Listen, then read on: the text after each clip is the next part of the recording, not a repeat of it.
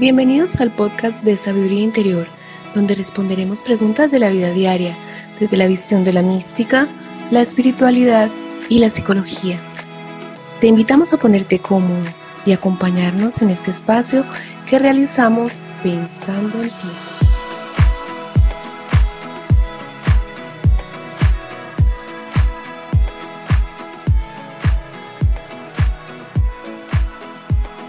Bienvenidos de nuevo a nuestro podcast de Sabiduría Interior. En esta ocasión, al lado de Pablo Vística, vamos a tener un gran invitado. Él es Matías Fernández, es psicólogo y es terapeuta. Y la pregunta a la cual le vamos a dar vuelta el día de hoy es, ¿necesitamos una figura paterna o necesitamos una figura materna? ¿Cuál es tu opinión, Matías? Eh, no lo sé. Mi opinión es que no lo sé. Sí sé que la hemos necesitado a lo largo de la historia y que eso está muy en crisis actualmente.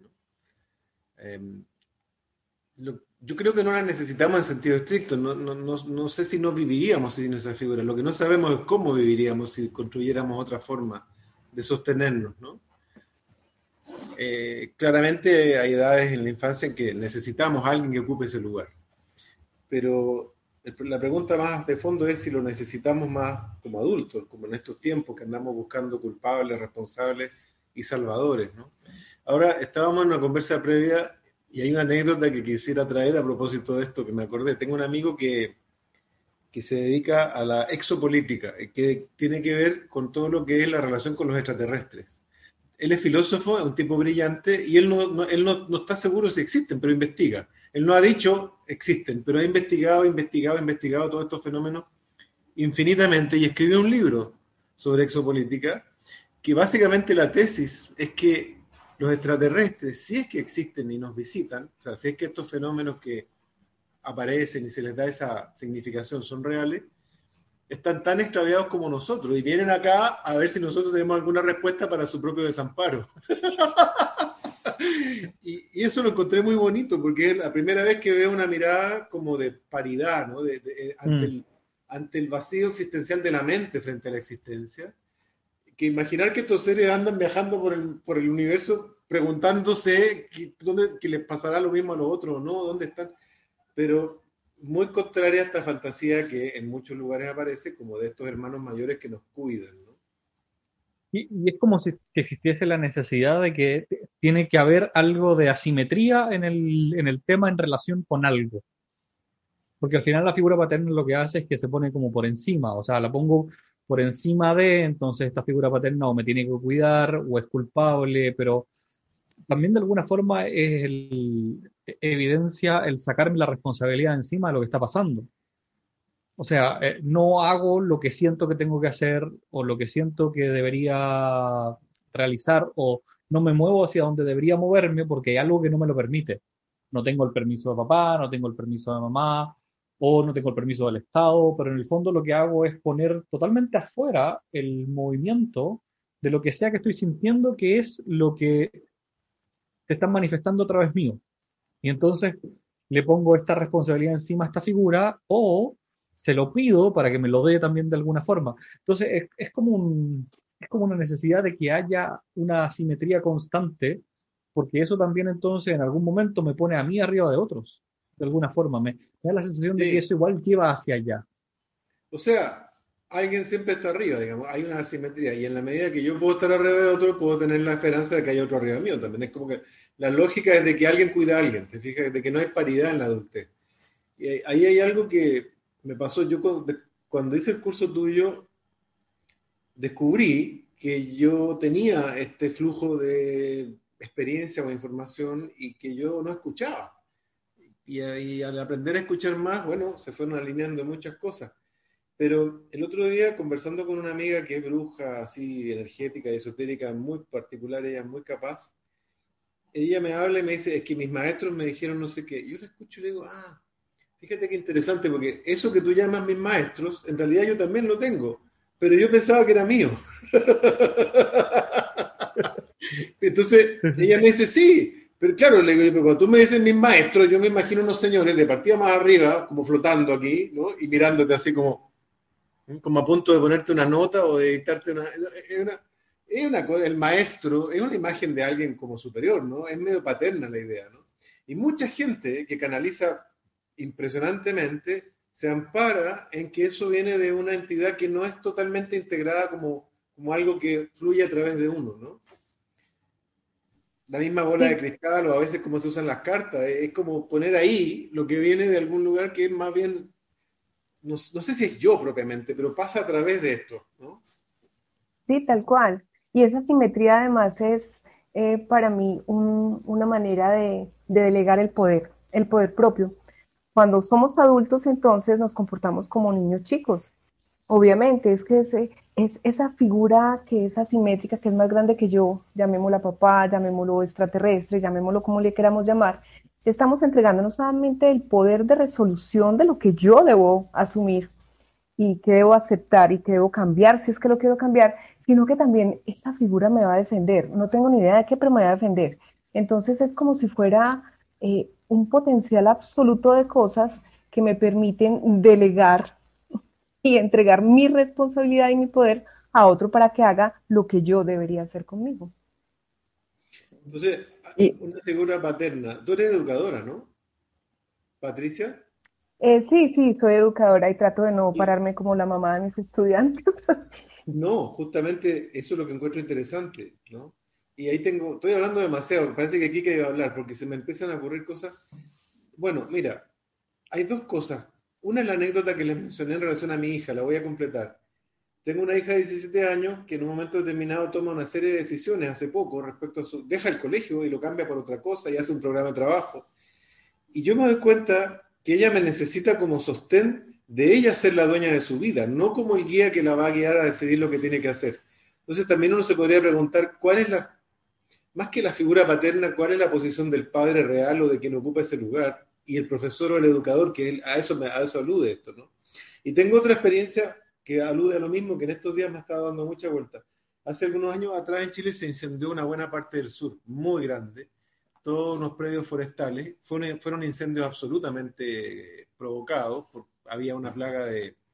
Esto nunca se dijo oficialmente, pero estando ahí conversando con los militares era obvio. había una plaga y las grandes empresas decidieron que la única manera de eliminar era quemar y arrasaron con pueblos. Bueno, fue una locura. Entonces estas mismas hijas, en ese tiempo, 15, 16 años, me dijeron, papá, en lugar de irnos de vacaciones, ¿por qué no nos vamos a ayudar? Y se armó un grupo de gente y partimos a ver, y habían médicos, profesores, ¿qué podíamos hacer? Y a mí, por circunstancias determinadas, me tocó estar a cargo de la mantención y, y construcción en el albergue veterinario. Había muchos animales quemados, ¿no? Había un albergue veterinario y había que hacer, había que hacer jaulas, había que hacer pesebres, había que arreglar todo el día, había que trabajar, había mucho trabajo de construcción. Y eso se me da fácil, yo andaba con mi herramienta y me ponen a cargo de... Y me llamó mucho la atención porque, claro, país muy clasista, yo ya mi manera de hablar me delata como de alta educación y etcétera. Y obviamente era la persona más educada que había en esa, en esa área. Y, llegó gente muy pobre, pero muy pobre, a ayudar con un espíritu impresionante. Me acuerdo de uno en particular, vendedor de, fruta en las afueras del mercado, muy pobre, porque un vendedor ilegal, no ni siquiera estaba dentro del mercado. En una ciudad del norte, se amarró una bandera al cogote, una pala en la mano y al niño en la otra, y se vino a dedo hasta el otro lado del país a ayudar y llegó aquí y se ofrece. El tipo era un maestro en la construcción y arreglo de cosas, pero él no lo sabía es decir, todo me lo preguntaba. Y yo descubrí que lo que había que hacer con él era decirle, pero fantástico, muy bien, sí, eso es lo que hay que hacer. Y el tipo hacía, desplegaba, creaba, y todo lo que había que hacer era jugarle la figura paterna que él necesitaba, que sin eso él no sabía hacer nada. Eso, eh, ahí también hay una respuesta, ¿no? ¿La necesitamos porque la necesitamos o porque nos han educado así también, ¿no? Sí, ahí, ahí tocaste el tema que antes iba a traer, que es el tema de la sabiduría, ¿no? O sea, el padre es el sabio, el padre es el que sabe o, el que tiene la respuesta que me va a dar eh, contención, ¿no? También eso, ¿no? Eh, no solo que me va a dar, me va a proteger de lo que se viene, sino que va a saber hacerlo y es, eh, depende también de la construcción propia, de qué es sabiduría, ¿no? Porque en muchas, eh, religiones y mística y todo eso, la sabiduría no necesariamente viene de la mano de una figura masculina, ¿no? O no, y, no es necesariamente una construcción de algo estático, sino que va cambiando y que lo vamos construyendo y que vamos, y que va mutando, ¿no? el, el, no saber como parte de la sabiduría nos cuesta, porque nos trae esa angustia, ese vacío. Entonces, la figura paterna es como el remedio a, sentirme solo, abandonado, vacío, eh, a, la, a, la, intemperie. Es por eso que, que, nos hacemos la película de un padre que está ahí, en parte, pregunto. A, lo mejor sí, a ver, si tuvimos una figura paterna que fue capaz de guiarnos y, e ir diciéndonos, como, como decía Matías, no, eso está bien, sigue así, dale, está súper bien lo que estás haciendo, después no se necesita tanto, a lo mejor tiene que ver con la necesidad de que eso no estuvo ahí o con el hecho de que eso no estuvo ahí y eso va generando una necesidad hacia adelante de tener algo que, te permita mirar. Yo en algún momento escuchaba a alguien, no, no, me acuerdo a quién ni dónde fue, tengo la, la, idea nada más en la cabeza en este momento, pero era como que decía que nuestro yo del futuro está ahí siempre jalándonos a que nosotros nos movamos hacia ese futuro. Eh, pero se nos hace muy difícil poder entenderlo de una manera en que no hay nada que lo sostenga. Entonces nosotros tendemos a proyectarlo en alguien que sea digno de parecerse a ese yo del futuro nuestro, como para poder imitarlo y jalarnos hacia allá.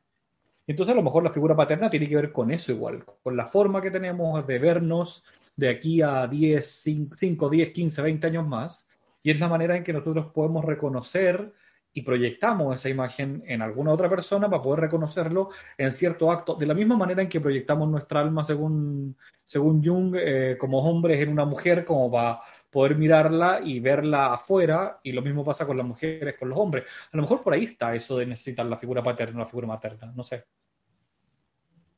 Y, qué buen punto lo que trajiste de qué pasa si eh, tenemos la figura paterna que nos critica o que nos cuestiona, ¿no? Eh, que, hace que dudemos de nuestra propia capacidad, ¿no? Eh, quizá eso nos hace aún más proyectar afuera, en vez de empezar a, construir y estar como adultos parados en lo que necesitamos. También se me antoja otra, algo más y es lo siguiente. Eh, estamos viendo entonces, siento yo, que esa figura paterna evoluciona con el tiempo, como el, niño chico necesariamente va a crecer, si se alimenta bien, está sano, va a crecer. Entonces, esta figura transmuta, esta figura cambia. Para mí no se disuelve, pero sí ocupa un rol distinto, probablemente de sostenimiento, y la pregunta, que no va a ser para resolverla ahora, pero queda como, como entre el tintero, es, esa figura o quien ejerce ese rol de figura paterna también debe cambiar, porque es que el otro tampoco es un niño chico. Y ahí es donde entra tu ejemplo, Matías, si es, es más de, de, soporte, de aliento, de dar confianza, de empoderar al otro que decirle qué es lo que tiene que hacer. Bueno, mira, como yo entiendo el psicoanálisis, que como lo entiende una parte de los psicoanalistas, la relación de transferencia, alguien viene cuando viene lo que entendemos nosotros como la demanda de análisis, porque la gente puede venir a muchas cosas, pero cuando viene la demanda de análisis es cuando viene transfiriendo la sensación de que este tipo sí que sabe, este sí que me la resuelve. Cuando la responsabilidad está puesta en mí, eso es una demanda de análisis muy clara para mí. ¿Por qué? Porque ahí yo ya sé que el tipo está en la hipnosis de creer que yo soy algo superior o mejor. Pero si yo le explico en la primera sesión y le digo, mira, lo que pasa es que tú me estás proyectando a mí una figura todopoderosa, pero eso no es verdad porque tú eres libre y todo, ándate para tu casa, el tipo va a ir a la puerta siguiente, se va a buscar un gurú y va a quedar sometido el resto de la vida. Entonces, lo que hace el psicoanálisis es prestarse para esa proyección y uno no es que, ojalá, digamos, porque a veces sí, pero uno, uno no hace el payaso del papá, uno más bien se presta sin desbaratarle la ilusión al otro y en la relación que se va dando, uno espera que eso caiga, uno está disponible. Y ahí el trabajo personal es muy importante, porque cuando uno como psicoanalista o terapeuta se cree la solución del otro, te va a encantar que el otro crea que eres la solución y ese nudo no se desarma más. Por eso hay psicoanálisis que duran 25 años, cuatro veces por semana, o terapias que duran infinitamente, o pertenencia a sectas que son infinitas, porque se hace una colusión entre el buscador que dice, ah, este la lleva, ¿no? Este sabe, y el otro que dice, sí, yo soy la solución. Esa colusión es muy clásica, ¿no? Se da mucho, y es la falta de trabajo del terapeuta. Es muy común, no en serio, o sea, y en psicoanálisis se ve. Totalmente el arte del asunto, que el trabajo personal te haya permitido llegar a esa cornisa de la realidad donde sabes que no tienes idea de ni una cosa, ni siquiera mucho de ti mismo, y que lo que haces con el otro es acompañarlo en un viaje personal que es de él, que no te pertenece. Y en eso solo se va desbastando y de pronto, si el proceso madura bien, el otro de repente dice, mierda, este tipo no tiene idea de mí, no sabe, él no sabe de mí. Y empieza a escuchar de otra manera su propia versión de sí mismo. Y la relación cuando el analista o el terapeuta está capacitado para llevar bien esto es muy bonita, justamente me acordé por esta transición, que uno parte siendo la figura. Yo tenía un paciente que creía que yo hablaba ocho idiomas a la perfección, por ejemplo. Yo con Cueva hablo, el castellano, digo, no sé. y, tenía una serie de ideas sobre mí impresionantes. Yo era un tipo increíble, yo lo escuchaba a él y quedaba pero fascinado. Y claro, eh, así partió el proceso y terminó después de algún tiempo en esta caída estrepitosa, porque suele ser muy dolorosa para ambos. Para mí en ese tiempo yo todavía debo haber tenido resabios de esto, entonces fue un... Pero después se transformó en una relación muy interesante, más, mucho más simétrica, y esa es la evolución que yo esperaría que ocurra, pero hay que saber acompañar. O sea, cuando viene aquel que cree que hay una figura paterna y solo es cosa de buscarla hasta encontrarla, es mejor tomarlo y meterlo acá que dejarlo que llegue a la secta de que lo va a explotar la vida entera, ¿no? Pero al no violentar esa creencia, sino que de a poquito sí, totalmente de acuerdo porque ese hilo de la interdependencia o la dependencia es muy finito.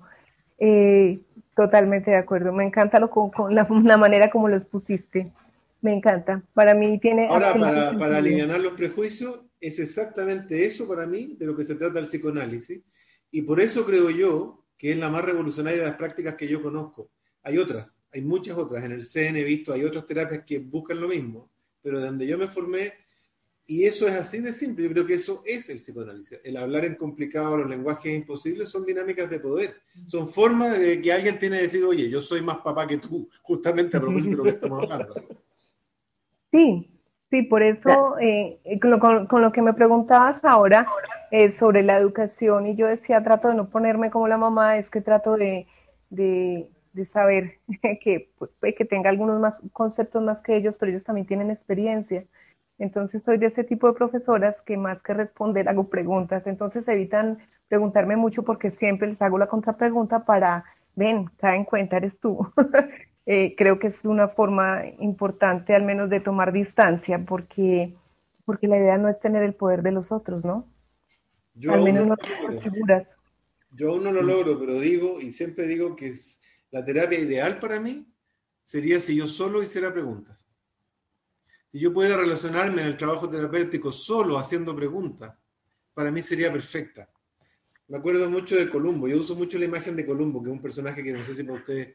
Porque parecía un imbécil, hacía una cara de idiota terrible. Y el tipo hacía preguntas, y con la pregunta desarmaba todo y todo caía así, se, pum, ahí a la vista quedaba. ¿no?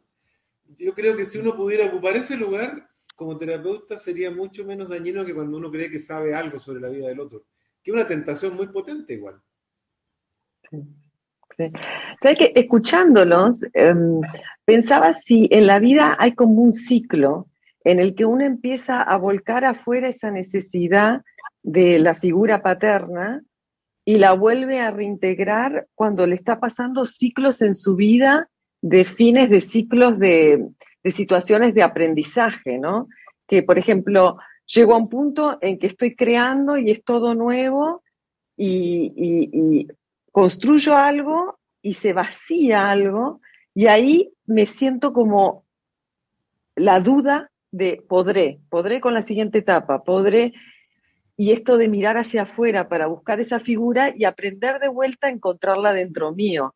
Eh, porque pensaba, eh, quizá la adultez es eso, es encontrar ese padre dentro mío, esa capacidad dentro mía de, de darme sostén, de, decir vas a poder, de, elegir la respuesta para mí y construir a partir de esa, pero me pregunto si es cíclico, esto de, de, a veces olvidarme que adentro mío está esa respuesta, buscarla afuera y, con suerte que no nadie se ocupe llenar ese vacío, que no venga un marido, un gurú o alguien a, usurpar ese lugar.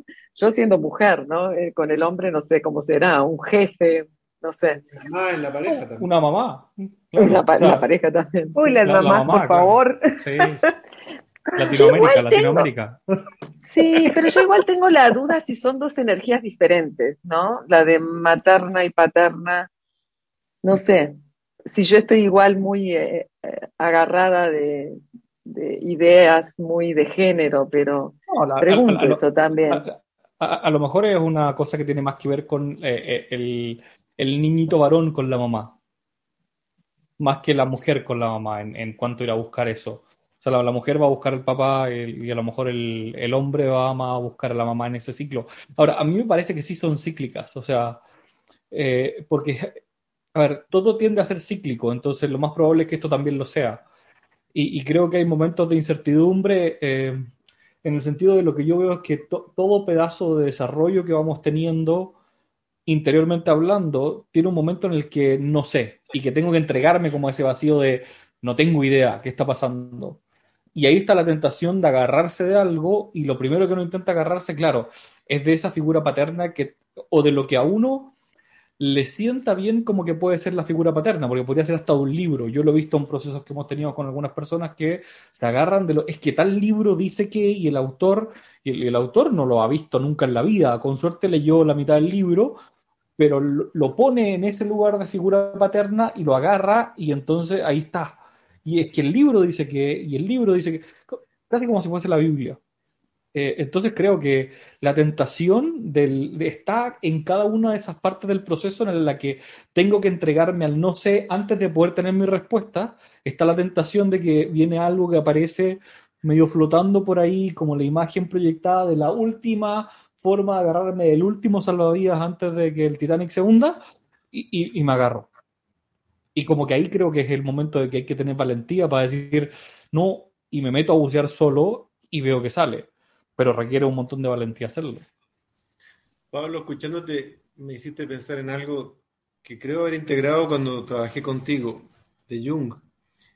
Que la forma en que lo voy a decir es la forma que yo lo entiendo, pero o que lo llegué a entender. Eh, el, desarrollo es son anillos que se van agregando, pero el, el, previo queda. Es decir, el niño desamparado siempre está. Sí. Y en momentos de cierta incertidumbre a mí me pasa. Yo tengo un exterapeuta que es un viejo que adoro y a veces lo llamo y sé que estoy llamando a mi papá que no existe, pero es como por darle un poquito de... O sea, sé que el tipo no me va a dar la respuesta que esa parte mía quisiera, pero al estar consciente de eso, bueno, es un juego también.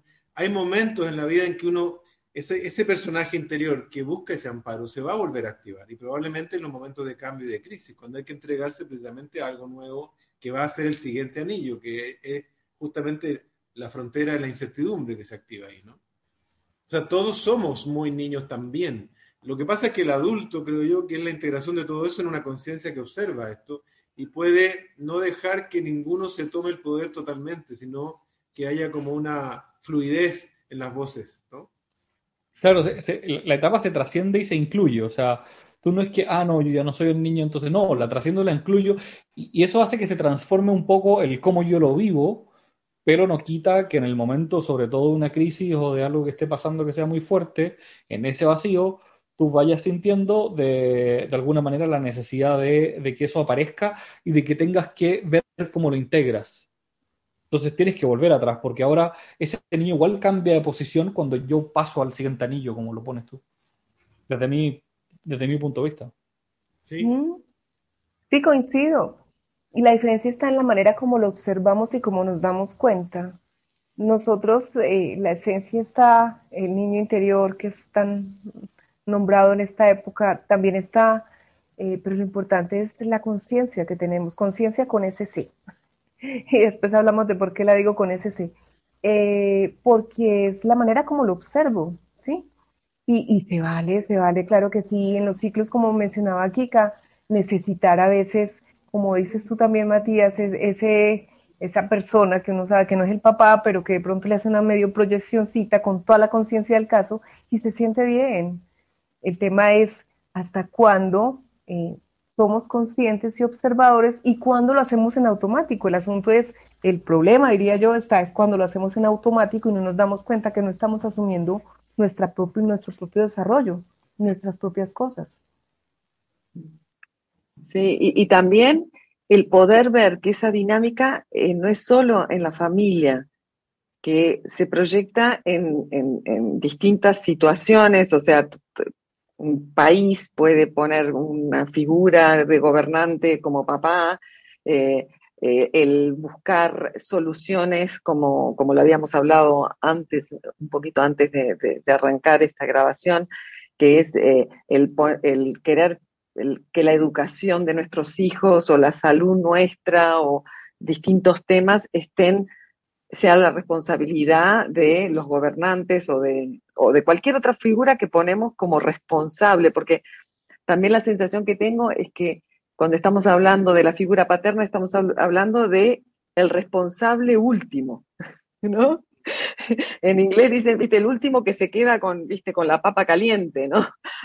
Al que también eh, podemos, em, nos podemos enojar con ese, porque si ese es el responsable último, puedo buscarlo como para culparlo. Y ahí también, ¿no? ¿Cómo es nuestra relación de vivir la vida eh, ocupando las decisiones que tomamos eh, sin tanto castigo, juicio, culpa, ¿no?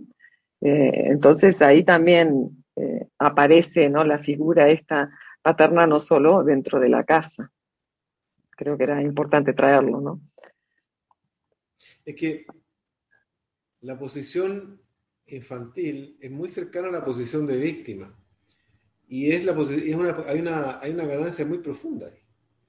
La víctima está paralizada, pero está cómoda en el sentido de que, bueno, está esperando que ese que me hizo haga o ese otro que no ha hecho haga y así, está ahí, ¿no? y no percibe que la parálisis es su propia opción. Tiene mucho que ver con esto y tiene mucho que ver con los modelos de crianza de los padres de las distintas culturas cuando ponen al niño en ese lugar también, del que tiene que estar sentado y recibir y joderse y enrabiarse o no, pero siempre en función de alguien que dicta. Y, yo creo que ese es un tremendo tema al día de hoy. O sea, yo estoy muy, muy conmovido por la... He pasado estudiando cosas, he visto muchas películas y hace poco vi una serie muy impresionante que es La Peste, una serie española, es muy interesante a propósito de esta peste. Es la peste de Europa en aquellos años 1500 y algo, es eh, la ciudad de Sevilla y las afueras de Sevilla con el cordón de pobreza y miseria impresionante y los primeros barcos que venían a América. Es muy interesante a propósito del lugar de la mujer y el machismo, que era increíble.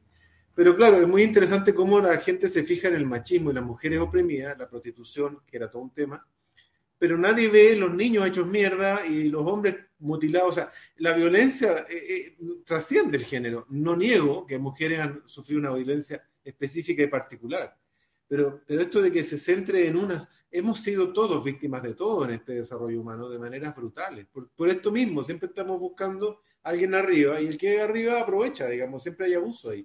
Hay abuso al poner esta, esta asimetría inevitablemente es como una sensación de que esa simetría pasa justamente porque como yo fui abusado, o sea, yo estaba en ese lugar antes, ahora que me toca a mí tener algo de poder, inconscientemente voy y replico lo mismo. Y, repito, es como que tuve un mal jefe que abusó de mí, entonces bueno, yo soy jefe ahora, voy a ser más perro que el jefe que yo tuve, porque de alguna manera hay como una especie de sensación inconsciente de tener que estar equilibrando o sacándose la espina de lo que pasó antes, sí y lo, y lo difícil que es la creación de lo nuevo, ¿no? O sea, crear una, una nueva forma eh, que no eh, tenga de lo que ya existe, salir de un surco conocido es súper complicado, ¿no? Eh, porque casi siempre no nos damos cuenta y tomamos parte de lo que estaba como incluido en la necesidad de la dinámica, de lo nuevo que uno va, en vez de decir, bueno, me animo a probar desde una creación total, suelto, ¿no? Es difícil. Eh, pero también está bueno poder verlo, ¿no? Lo, que decíamos antes, como decía Patricia y, hablábamos, poder ver que existe esa dinámica, que existe esa tendencia, me da la posibilidad de poder elegir eh, el observar y no reaccionar y entrar de vuelta en ese círculo. Bien. Entonces estamos llegando así al final de este episodio del podcast de Sabiduría Interior. Nos están quedando cortos todos los episodios, así como estamos. La temporada siguiente parece que vamos a tener que ir más largo. Pero con eso le dimos suficiente vuelta a la pregunta que teníamos de si necesito una figura paterna o materna. Gracias, Matías, por, por haber venido y haber estado con nosotros. No me quiero Gracias, Pat. Te vamos a invitar de nuevo para una, para una próxima oportunidad, seguro. Gracias Patricia, gracias Kika y ustedes pueden encontrarnos en Instagram en Sabiduría Interior, así todo juntito en Instagram para conocer más de nosotros, más de los próximos podcasts que tengamos, los otros episodios y también cómo poder encontrar episodios antiguos. La primera temporada igual estuvo bastante entretenida. Gracias por escucharnos. Estamos escuchándonos de nuevo pronto.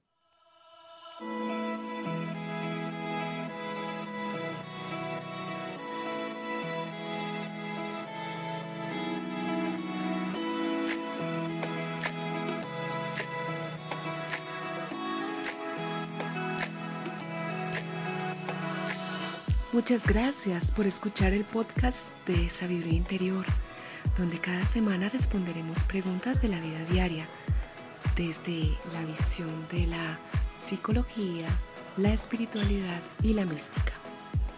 Si tienes una pregunta y deseas que la tratemos en el podcast, te invitamos a que nos escribas a podcast.sabiduríainterior.com.